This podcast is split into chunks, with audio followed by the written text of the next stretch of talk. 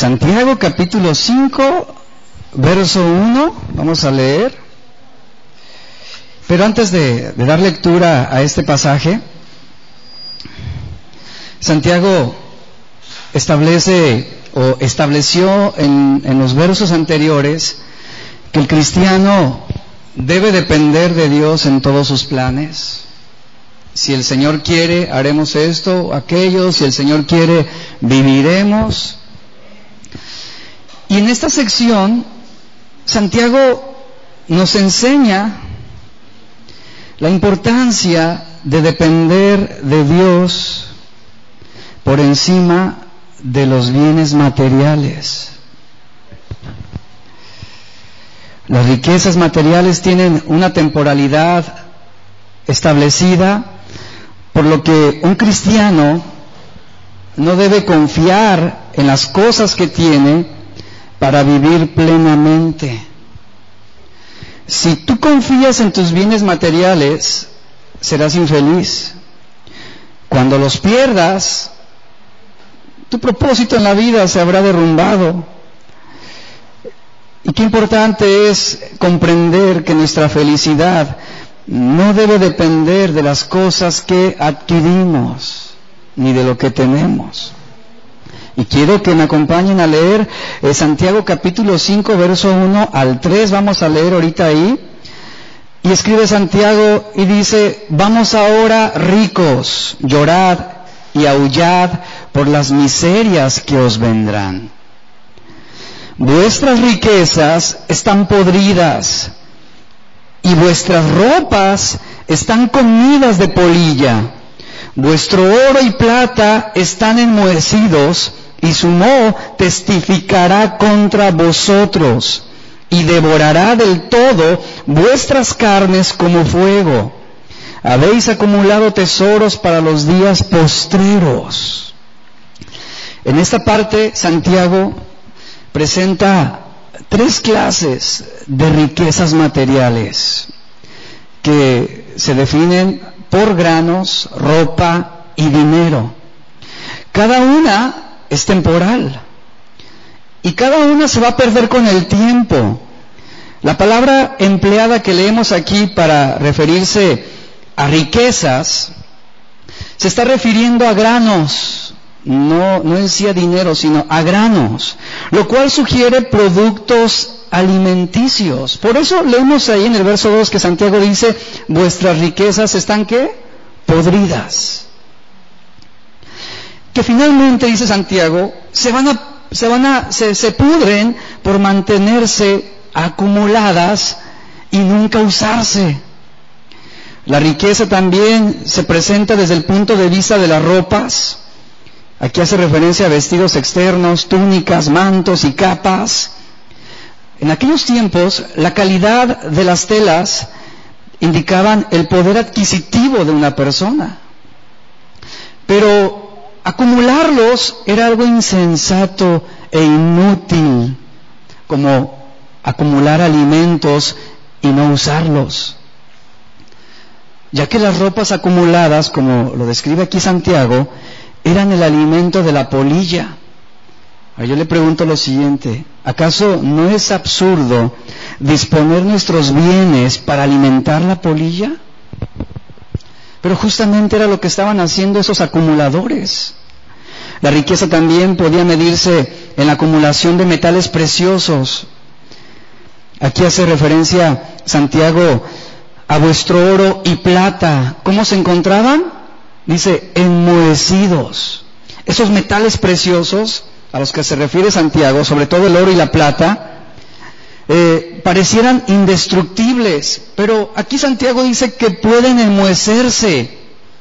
Ahora, la presencia de Mo indica dinero acumulado que no se le daba uso. Enmohecido es una palabra que significa oxidar o corroer completamente. El sistema monetario de aquella época no era tan puro como el de nuestros tiempos, sino que contenía aleaciones que podían corroerse bajo algunas circunstancias, lo cual hacía que se devaluara el valor de esos metales. Por eso Santiago está diciendo esas palabras. La presencia de pudrición, polilla y moho indican que esos bienes solo estaban amontonados, que no tenían uso y que no había planes para usarlos. La acumulación de bienes materiales no contribuye en formar bondad en el corazón del hombre. La acumulación de bienes materiales tampoco contribuye para que una persona pueda ser más generosa. El hombre por naturaleza es insaciable y siempre está en la, en la búsqueda de aquellas cosas que le puedan brindar placer y satisfacción. Siempre el hombre busca tener algo para mantenerse contento o mantenerse realizado. Y es por medio de qué? De los bienes materiales, de las adquisiciones que se hacen. Salomón dijo en Proverbios 23:4, no hagas de las riquezas tu única meta en la vida. Los que dedican su vida a mantener este enfoque ambicioso, egoísta, misericordia y terrenal, no podrán amar a Dios. Jesús dijo en Mateo 6:24 que nadie puede servir a dos señores. O menospreciará a uno o amará al otro. O querrá mucho a uno o despreciará al otro. No se puede servir a la misma vez a Dios y a las riquezas. La acumulación es uno de los pecados más difundidos de nuestra era. Cuando somos bendecidos con bienes materiales, que yo creo que de alguna manera todos hemos recibido también esa bendición de parte de Dios, sea cual sea el bien material que tú tengas, cuando tú eres bendecido con ese tipo de bienes materiales o con dinero, una herencia o riqueza, debemos tener presente que Dios pone esos bienes en nuestras manos para que puedan ser usados apropiadamente. Entre uno de los principios que la Biblia nos enseña, con esos bienes que recibimos de parte de Dios, una de las formas en que podemos usarlos correctamente y para la gloria de Dios, número uno es proveyendo para las necesidades de nuestras familias. Esto lo enseña 1 Timoteo 5.8. Número dos, para el progreso del reino de Dios. Primera de Corintios capítulo 16, verso 2 y 3. Número 3, ganar a los perdidos. Vea, eso lo enseña Lucas capítulo 16, versículo 9. Número 4, cuidar y atender a los necesitados. Gálatas capítulo 2, versículo 10. Y número 5, apoyar la obra ministerial con diezmos y ofrendas, lo enseña 1 Corintios capítulo 9, verso 4 al 14. Es importante que nosotros entendamos que todo recurso que Dios pone en nuestras manos, debes disponerlo a la voluntad de Dios. Tu trabajo, tus ingresos, tu negocio, tus bienes, deben ser usados para que aún en ellos Dios pueda establecer su propósito. Y somos bendecidos cuando disponemos nuestros bienes para Dios. Dios bendice. En cambio, lo que Santiago está advirtiendo aquí es en contra de la acumulación de bienes, que finalmente es el producto de un deseo desenfrenado por tener más inútilmente.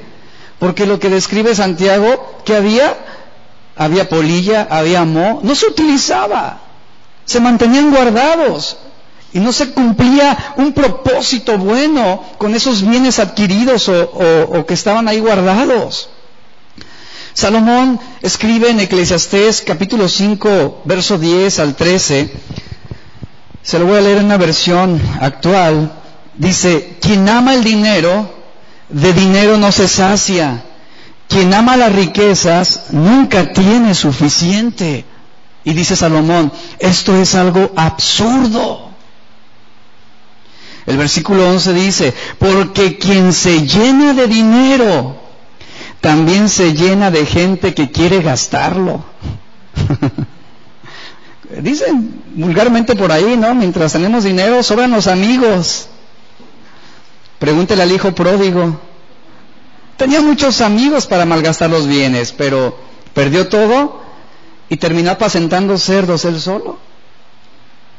Y cuánta verdad lo que dice Salomón aquí. Y dice, lo único que sacan los ricos es el gusto de ver tanto dinero acumulado. En eso encuentran placer. El versículo 12 dice, el trabajador duerme tranquilo, coma mucho o coma poco. ¿Es cierto? sí. Dice, al rico sus muchas riquezas no lo dejan dormir. Y el versículo 3 dice, he visto un mal terrible en esta vida, riquezas acumuladas que redundan en perjuicio de su dueño.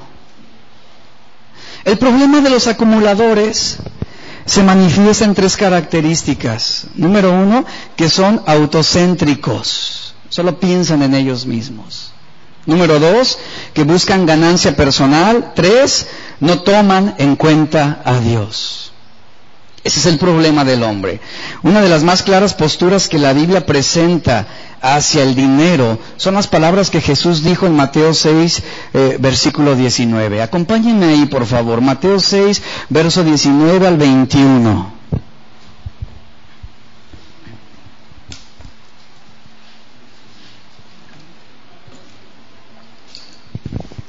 Jesús enseña sobre este, este punto de una forma muy precisa y concisa. Jesús dice, eh, Jesús dice, no os hagáis tesoros en la tierra. Es decir, no acumulen. ¿Por qué causa? Dice, donde la polilla y el orín corrompen y donde ladrones minan y hurtan. Sino haceos tesoros en el cielo, donde ni la polilla ni el orín corrompen y donde ladrones no minan ni hurtan. Y el verso 21 de Mateo 6 dice, porque donde esté vuestro tesoro, ¿qué sucede? Allí también estará vuestro corazón. Nota lo siguiente, ¿dónde? Yo te pregunto, ¿dónde está tu tesoro? ¿Dónde está tu tesoro? La palabra tesoro se traduce como un depósito, es lo que significa. Entonces la pregunta es, ¿dónde está el depósito de tu confianza esta mañana? ¿En Dios o en lo que tienes. Hay gente que tiene más confianza en lo que tiene que en Dios mismo. Hay gente que ama más el dinero que a Dios. ¿Dónde está el depósito de tu confianza? Esa es la pregunta que Jesús está aquí llevándonos a una reflexión. Hay un dicho que dice lo siguiente, enséñame dónde está tu dinero y te enseñaré en dónde están tus afectos. Cada persona tiene un tesoro. Y este se encuentra, Jesús dice, donde deposite su corazón.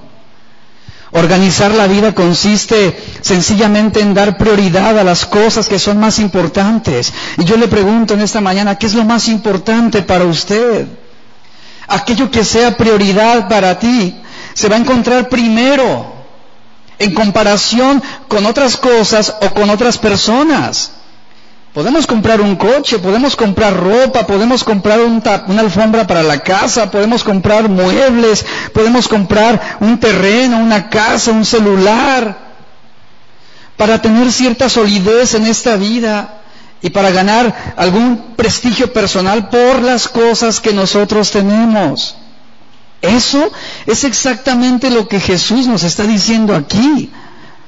La enseñanza que Jesús está presentando es la siguiente. No nos concentremos ni nos afanemos en las cosas que son temporales. Siempre habrá algo ante los ojos del corazón que es considerado como la mejor cosa del mundo. Siempre habrá algo en este mundo que sea un atractivo para nosotros.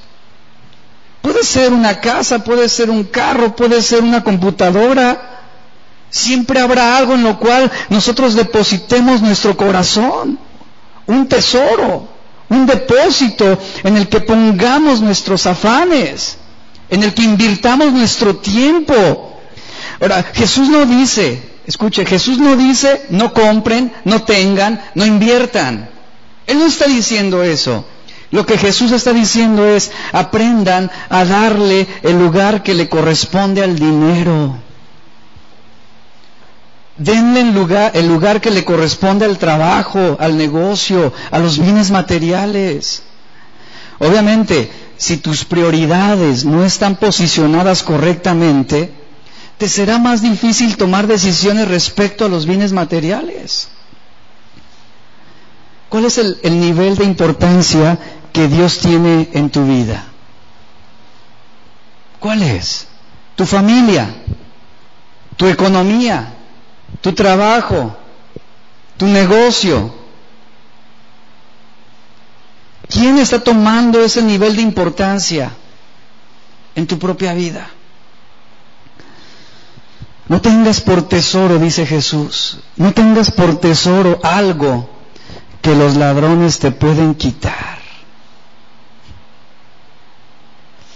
O que la polilla puede destruir.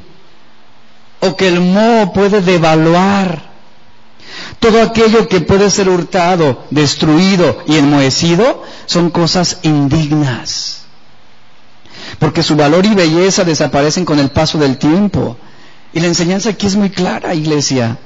No debemos entregarle nuestro corazón a placeres que los años van a destruir.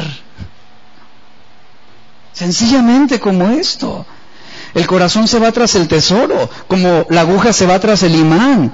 Donde está tu tesoro, allí encontrarás seguridad. Y el tesoro de muchas personas, ¿dónde se encuentra? En los bienes materiales, en las inversiones, en la cuenta de banco. Y allí está su confianza. Ahí encuentran su seguridad.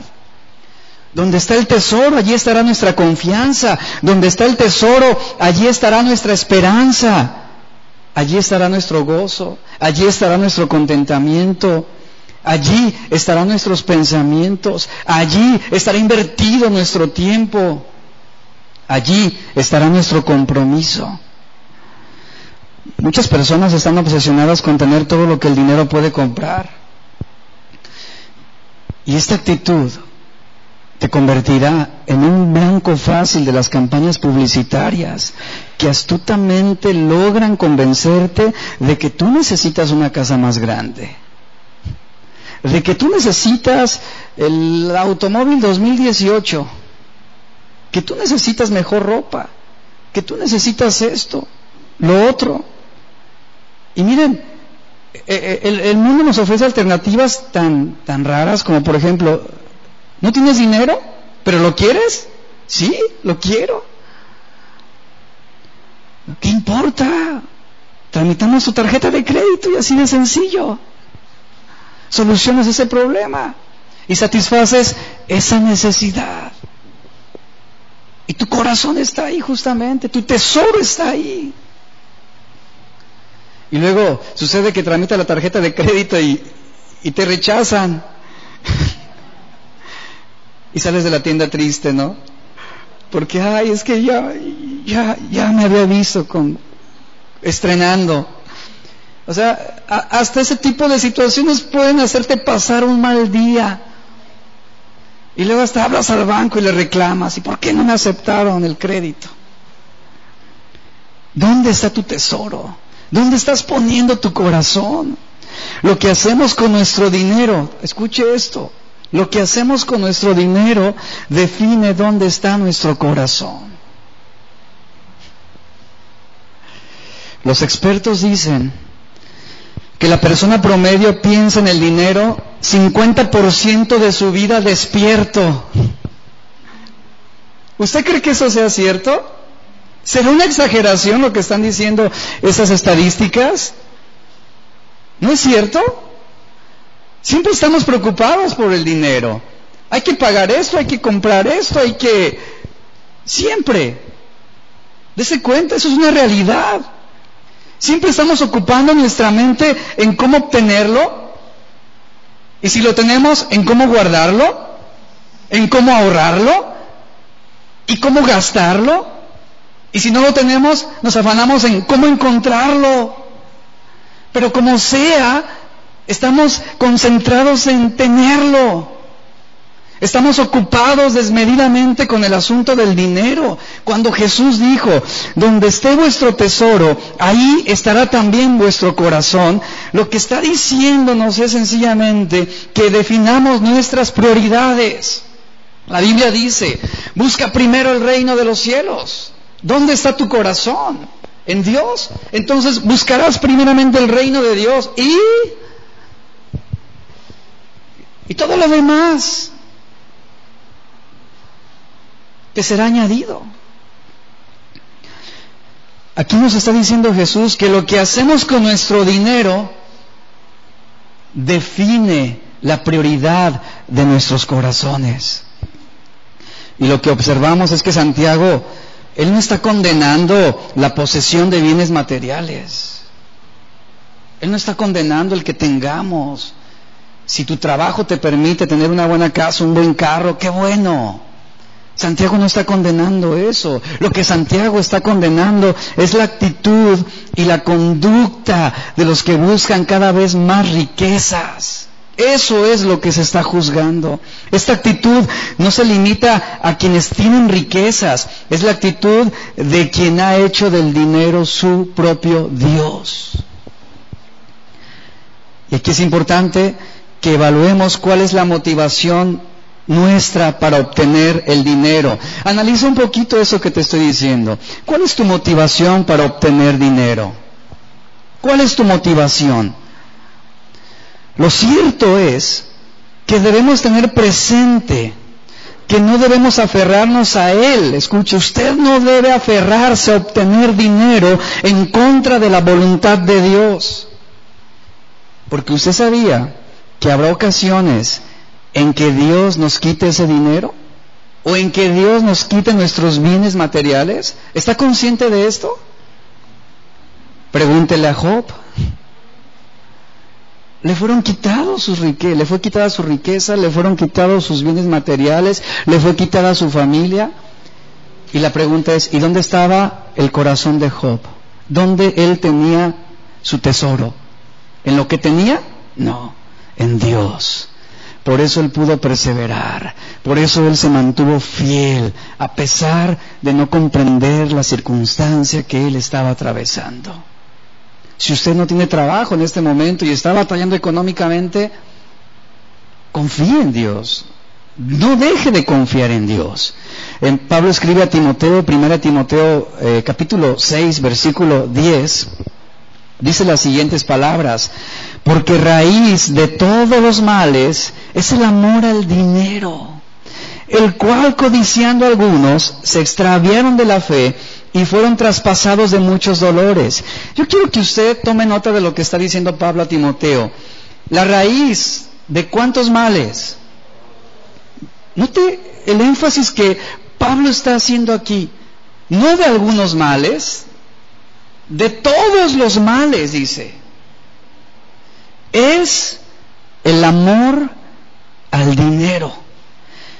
¿De qué está hablando aquí Pablo a Timoteo? Bueno, que el deseo desenfrenado por el dinero se fundamenta en el deseo de seguridad o en la ansiedad por tener una vida mejor aquí en esa tierra. Qué ironía es que mientras el hombre esté buscando seguridad en los bienes materiales que posee, termina, termina conduciéndose a un estado de ansiedad. Cuanto más tenga una persona que guardar, más tendrá que preocuparse. Y vivirá obsesionado, evitando el riesgo de perder sus bienes materiales. Hubo un hombre que recibió de su padre una herencia en vida de millones de dólares. Durante algún tiempo, este este muchacho, este hijo estuvo encantado, fascinado con la vida que el dinero le estaba otorgando. Pero llegó un día cuando fue a su padre y le suplicó que le quitara todo lo que le había dado. ¿Por qué? ¿Por qué le pidió eso a su padre? Porque él se había introducido, él había introducido su vida en una desconocida ansiedad de perder todo lo que tenía. Y justamente eso es lo que a veces el amor al dinero induce en nosotros. El amor al dinero, dice Pablo, es la raíz de todos los males. ¿Sabe qué significa esto? Esto quiere decir que marca una declinación hacia lo malo. La suma de todos los mandamientos de Dios se resume así. Amarás al Señor tu Dios con todo tu corazón, tu alma, tu mente y tus fuerzas. Cuando amas a Dios de manera consumada, ¿sabes qué sucede? Se invalida la preocupación por las cosas esenciales de la vida y por aquellas cosas que no son necesarias para vivir. Perdón, por aquellas cosas que son necesarias para vivir, como el, que vestiremos, el dónde viviremos, el que comeremos. Eso lo enseña Mateo 6:25, donde Jesús dice, no se afanen, no se afanen por lo que comerán, no se afanen por el que vestirán, no se afanen por el que vivirán. ¿Qué acaso Dios no tiene cuidado de ustedes? Entonces aquí queda un truismo definido y establecido para la vida del cristiano relacionado con los bienes materiales. La indicación de las escrituras es no debemos amarlos. Por favor, yo quiero que tome nota de esto. El término amor al dinero es una palabra griega que significa el afecto a la plata. Es decir, donde usted eh, pone todos sus afectos. Y la idea aquí no es en sí, el problema, yo quiero que note lo siguiente, el problema en sí no es el dinero. ¿Cuál es el problema? El amor por el mismo. Ese es el problema. No hay nada inherentemente malo con el dinero. El dinero no es el peligroso. El dinero no es el asesino. Lo peligroso es la codicia. Es como una pistola. Este ejemplo se me hace muy atinado. Una pistola puede ser usada para matar a un animal, para comer, o puede ser usada para protegerse contra un invasor, o puede ser usada para quitar la vida de un inocente. El problema no es la pistola. El problema que son las intenciones que hay al momento de utilizarla. Si usted, por ejemplo, anda por todos lados con el dinero en su bolsillo, como lo hace o como lo haría con una pistola, usted puede alcanzar buenos fines con ese dinero. Usted puede usar ese dinero para hacer buenas inversiones y también para colaborar para que el reino de Dios se extienda y poder bendecir a muchas personas y hacer el bien a otros. Pero también puede hacer con el dinero cosas muy malas. Con el dinero usted puede pagar a un homicida, a un asesino. Con dinero en mano usted puede pagar a alguien para que haga algo muy malo. Y aquí el punto es el afecto. ¿Dónde está puesto nuestro corazón? Y repito, el punto aquí no es el dinero. El punto es cuál es nuestra actitud al dinero. El pecado aquí no es el dinero, sino la avaricia que nos hace acumular esos bienes. ¿Usted ama el dinero o ama a Dios? ¿Quieren saber si ama el dinero? ¿Quieren saberlo esta mañana? Vamos a hacer un examen breve, vamos a analizar algunas cosas aquí interesantes que van a ayudarnos a evaluar si realmente amamos a Dios por encima del dinero. Mire, número uno, examine sus gastos. Examine sus gastos. ¿Usted usa su dinero para financiar sus codicias dañosas? ¿Usa el dinero para financiar malos deseos? El dinero puede financiar toda clase de adicciones perjudiciales. Pregunta, número uno, ¿qué compra usted con su dinero? Dos, ¿despilfarra apostando el dinero que Dios puso en sus manos? Tres, ¿es descuidado en sus hábitos de gastar dinero? Cuatro, ¿gasta más de la cuenta? ¿Volviéndose usted y su familia esclavos de deudas? Cinco, ¿usa su dinero en negocios que se oponen a los principios bíblicos? Una vez un cristiano, hace años, conocimos a una persona, bueno, no, no puedo decir que sea cristiano, más bien decía que era cristiano y, él decía que él invirtió sus bienes eh, en una sex shop, una tienda de, de juguetes sexuales. un cristiano. ¿Se da cuenta? Hay muchos cristianos que usan su dinero e invierten en negocios que se oponen a la voluntad de Dios. Y la pregunta es, ¿ese inversor, ese inversor, ese inversionista quién ama? ¿A Dios o al dinero? Es muy claro, ¿no? Siguiente, ¿es generoso con los demás? ¿Es fiel? La siguiente, ¿es fiel con sus ofrendas y diezmos? Ahí definimos también si usted ama a Dios o ama al dinero.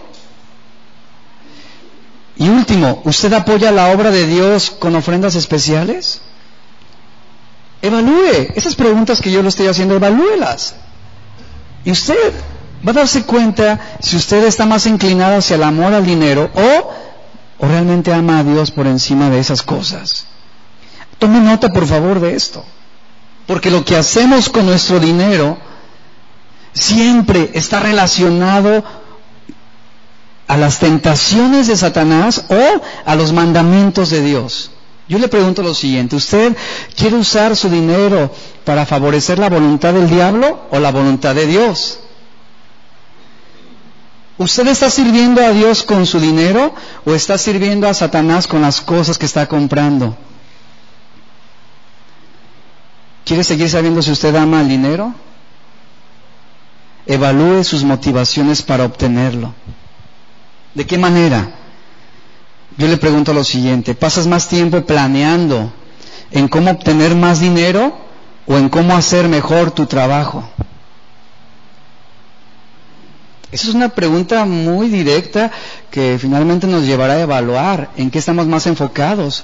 Si tú tienes un negocio, estás más preocupado por obtener mayores ganancias o por brindar un mejor servicio.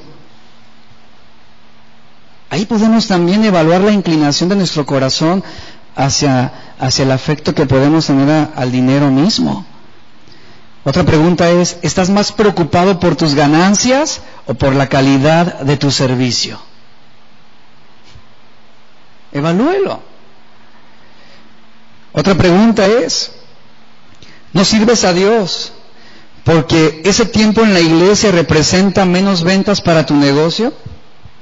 Es otra pregunta muy interesante que nos va a ayudar a evaluar nuestras motivaciones, nuestras intenciones.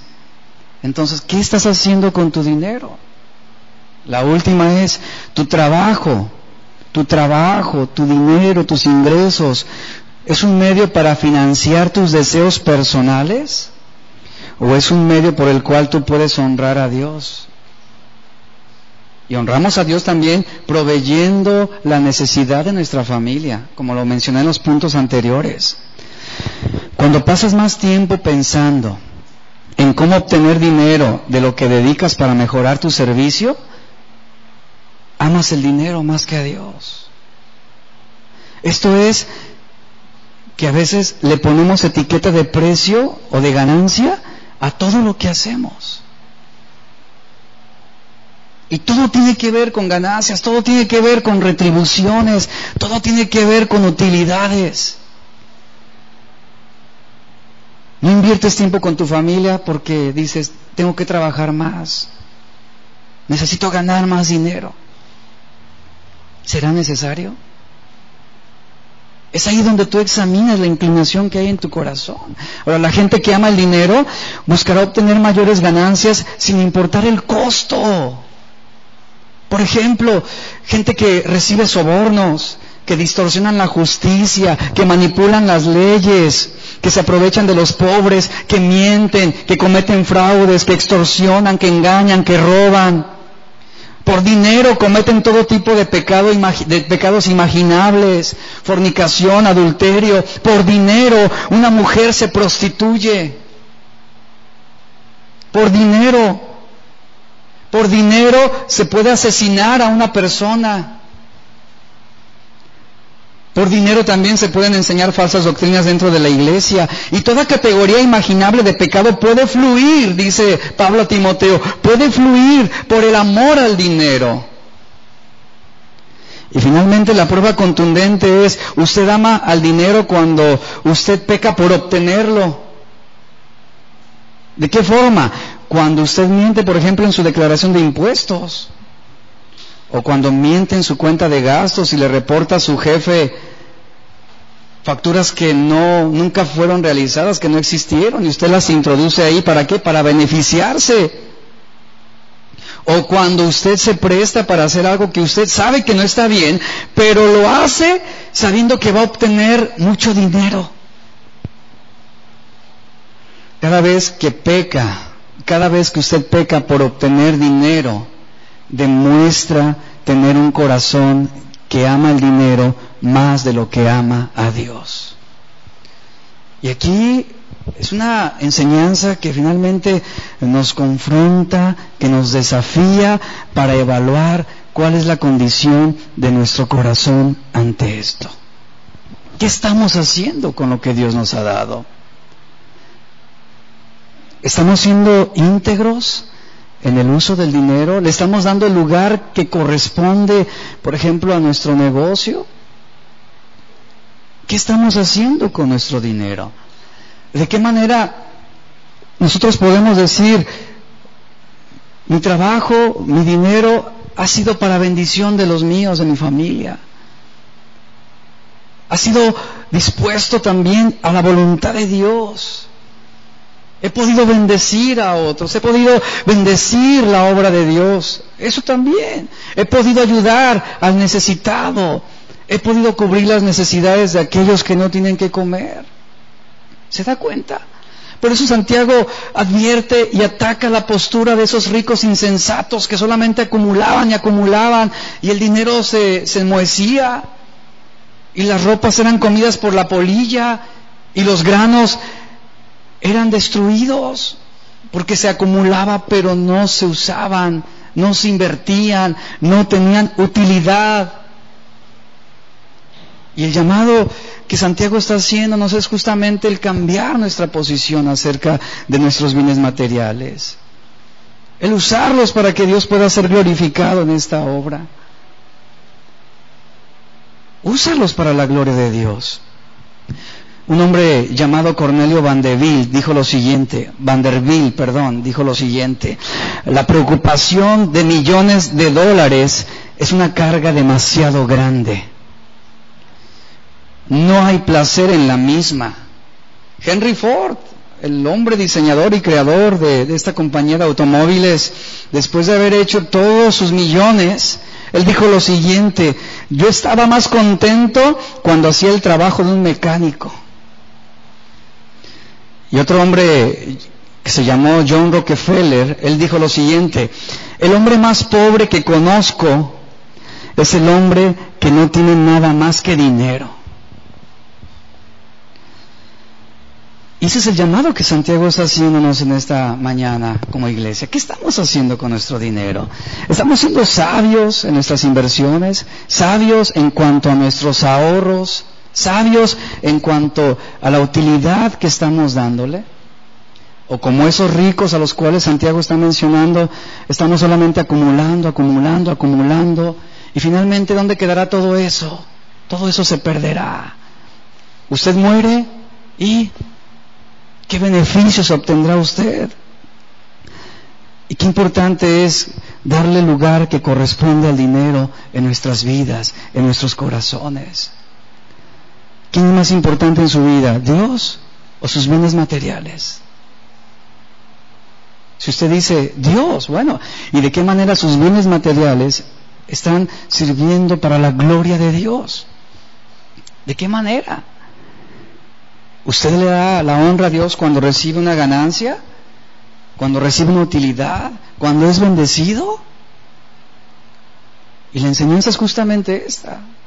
Ser sabios en la administración de nuestros bienes. Y hay muchos principios que hemos visto aquí que nos enseñan, que nos advierten y nos ayudan también a tomar precauciones. Y considero que cada uno de nosotros debemos aplicarlos. ¿Por qué? Bueno, porque la codicia es fácilmente eh, sensible en nuestra carne. Yo le he mencionado en otras, en otras ocasiones, usted puede ir a una tienda grande o puede ir a un centro comercial e inmediatamente se estimula qué? El deseo por tener, por gastar, el deseo por adquirir. ¿No me cree? Los veo como que no, o, solo me pasa a mí. Yo por eso últimamente le digo a mi esposa, entre menos, entre menos vayamos a una plaza comercial, mejor. Aléjame. Y, es sabio. Pero de verdad, haga la prueba. Váyase a esas tiendas grandotas y algo se va a estimular ahí. De repente se van a despertar muchas necesidades en usted. Y justamente Santiago y la Biblia nos lleva a, ser muy cuidadosos, ser sabios. Ahora, yo no le digo no compre, ¿verdad? No tenga, ¿no? Pero administre bien sus bienes. Disponga sus bienes para la gloria de Dios. Defina sus prioridades también en cuanto al dinero. Ahora, bueno, eh, eh, hablando de, dinero, bueno, somos, nos gusta, ¿verdad? Comprar, nos gusta tener, invertir para nosotros mismos, no es malo, pero también cuánto de ese dinero disponemos para ayudar a otros. ¿Verdad? Para ayudar a otros. Entonces, esa es la enseñanza que Santiago está presentando en este momento. En los siguientes versículos, el versículo 4, 5 y 6, Santiago demuestra que el amor al dinero es la fuente de toda clase de injusticias sociales. La condición de esos acumuladores, como lo menciona aquí, amantes del dinero, se compara, vea, Santiago está comparando esos ricos que acumulan, los está comparando con un animal engordado. En nuestro país, ¿qué podría ser un animal que engordamos para comer? Un cerdo, ustedes lo dijeron, ellos no. Un cerdo. Un animal que se engorda para comerse. Y Santiago, digo, qué, ejemplo un poco crudo, ¿no? Eh, está comparando a esos amantes del dinero con un animal engordado que se está preparando para la matanza. Esta matanza eh, metafóricamente se refiere cuando venga el juicio de Dios. Es decir, cuando Dios nos pida cuentas, vea que Dios nos pida cuentas también de los bienes que recibimos de su mano. El versículo 4, léalo conmigo por favor, acompáñeme ahí, sígame, dice, He aquí, clama el jornal de los obreros que han cosechado vuestras tierras, el cual por engaño no les ha sido pagado por vosotros, es decir, que se retuvo el salario que no se les dio lo que era justo. Eso es lo que está hablando aquí. Dice, y los clamores de los que habían cegado han entrado en los oídos del Señor de los ejércitos. Habéis vivido en deleite sobre la tierra y sido disolutos, es decir, malgastadores. Habéis engordado vuestros corazones como en día de matanza. Habéis condenado y dado muerte al justo, y él no os hace resistencia. En resumen, lo que Santiago está hablando aquí es justamente la actitud que se tiene de esa gente que acumula. Es decir, que también es injusta hacia con otros. Que toma una postura de indiferencia. Que toma una postura de abuso hacia los demás. Y que no dispone algo de lo que Dios le ha dado para poder bendecir y ayudar a otros. Qué importante, iglesia, es saber y qué importante también es poder ser sensibles a las necesidades que otros tienen. Obviamente no, no es imposible poder cubrir la necesidad que todos tienen. Pero qué importante es poder llegar el domingo en la mañana a la iglesia, entrar a este lugar y orar a Dios, Señor, ¿A quién puedo bendecir en este día? O no solo aquí en la iglesia, puede ser en la calle, en el trabajo, ah, con los vecinos. Qué padre sería que cada uno tuviéramos el hábito de orar a Dios, Señor, dispongo esta parte de mis bienes, de mi salario, 50 pesos, 100 pesos, 200 pesos, para yo poder bendecir a alguien. Qué padre seríamos, sería que tuviéramos este buen hábito de disponer parte de nuestros bienes para ayudar a otro. Y mire, cuando usted ora a Dios, Él pone en su corazón y Él pone a la persona que lo necesita. Yo le invito a que usted haga de esto un buen hábito también en su oración. Si usted recibe su quincena, su semana, que usted ore a Dios y le pida, Señor, dirígeme, ¿a quién puedo yo bendecir en esta semana? ¿A quién? Pon un hogar, una familia a la cual yo pueda bendecir con estos bienes que también tú me has dado. Y, y sucede. ¿Sabía eso? Sucede. ¿Y sabe qué hace Dios con usted? Él le bendice aún más, aunque ninguno de nosotros nos enteremos y que no es necesario, pero Dios justamente ve su corazón. Y Él atribuye bendición también para su vida cuando usted es generoso y cuando dispone sus ingresos a la voluntad de Dios.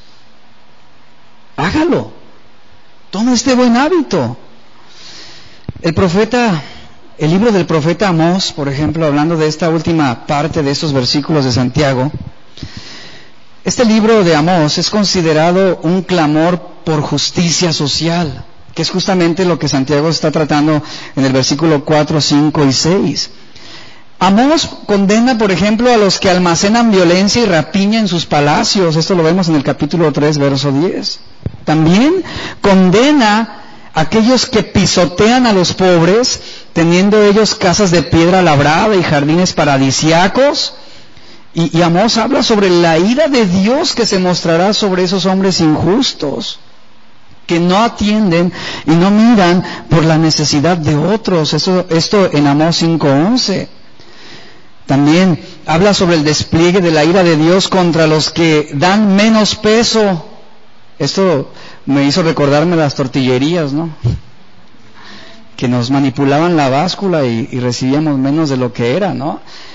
Dice, a los que dan menos peso y medida escasa, es decir, que compran a los pobres por dinero y a los necesitados por un par de zapatos y que venden abusivamente hasta los desechos del trigo. En Amós 8, versículo 4 al 7, habla de esto, donde dice, no me olvidaré jamás, dice el Señor, de todas sus obras. Y eso es condenado por Dios.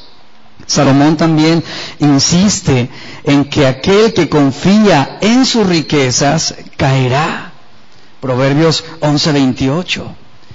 La riqueza es una red, lo, dice Pablo a Timoteo. Los ricos están expuestos, o los acumuladores, que es el énfasis principal de este párrafo de Santiago, están expuestos a concupiscencias tontas y peligrosas que, va, que, van a, que finalmente van a conducirlos a la ruina, porque el amor al dinero es la raíz de todos, de todos los males. Primera Timoteo 6.9, como lo hemos visto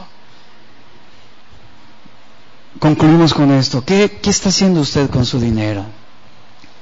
¿Su corazón dónde está puesto? ¿En sus bienes materiales o en Dios? ¿Ha dispuesto sus bienes, sus ingresos, su salario, sus ahorros a la voluntad de Dios? ¿A quién ama más? ¿A Dios o al dinero? Póngase de pie, por favor.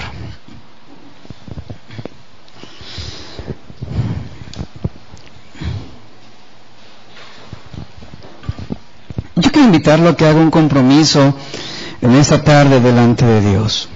No delante del hombre, no delante de mí, no delante de su vecino, un compromiso ante Dios. Yo quiero invitarlo a que usted en este, en este momento ore a Dios y, y si usted, en base a lo que hemos platicado y lo que evalúa en su propio corazón, a lo mejor usted puede decir esta tarde, pues parece ser que yo soy alguien que ama más el dinero que a Dios. Yo quiero invitarlo a que se tome un minuto para que se ponga cuentas con Dios. Póngase a cuentas con Dios en este momento.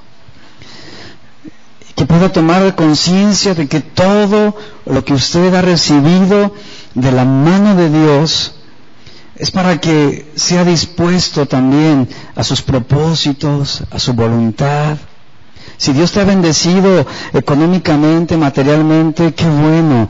Y dale gracias a Dios por eso. Qué bueno. Pero también es un compromiso en esta hora, un compromiso de dedicar esos bienes a Dios, de disponerlos para su voluntad. Si en algún momento tú has estado más preocupado acerca de lo que tienes y has puesto tu confianza en tu trabajo por encima de Dios o en tus ahorros por encima de Dios. Hay muchos cristianos que tienen más confianza en su quincena que en Dios. ¿Cómo sería tu vida sin esa quincena? ¿Cómo sería tu vida sin ese sueldo mensual? ¿Vivirías confiando plenamente y consumadamente en Dios? Toma ese momento para ponerte a cuentas con Dios y dile, Señor, yo quiero que, que mi tesoro únicamente esté en ti. Te doy gracias por todo lo que me has dado. Gracias, Señor, por todo lo que tú has provisto, por la manera como has bendecido mi vida. Pero yo no quiero que mi confianza esté en lo que tú me das.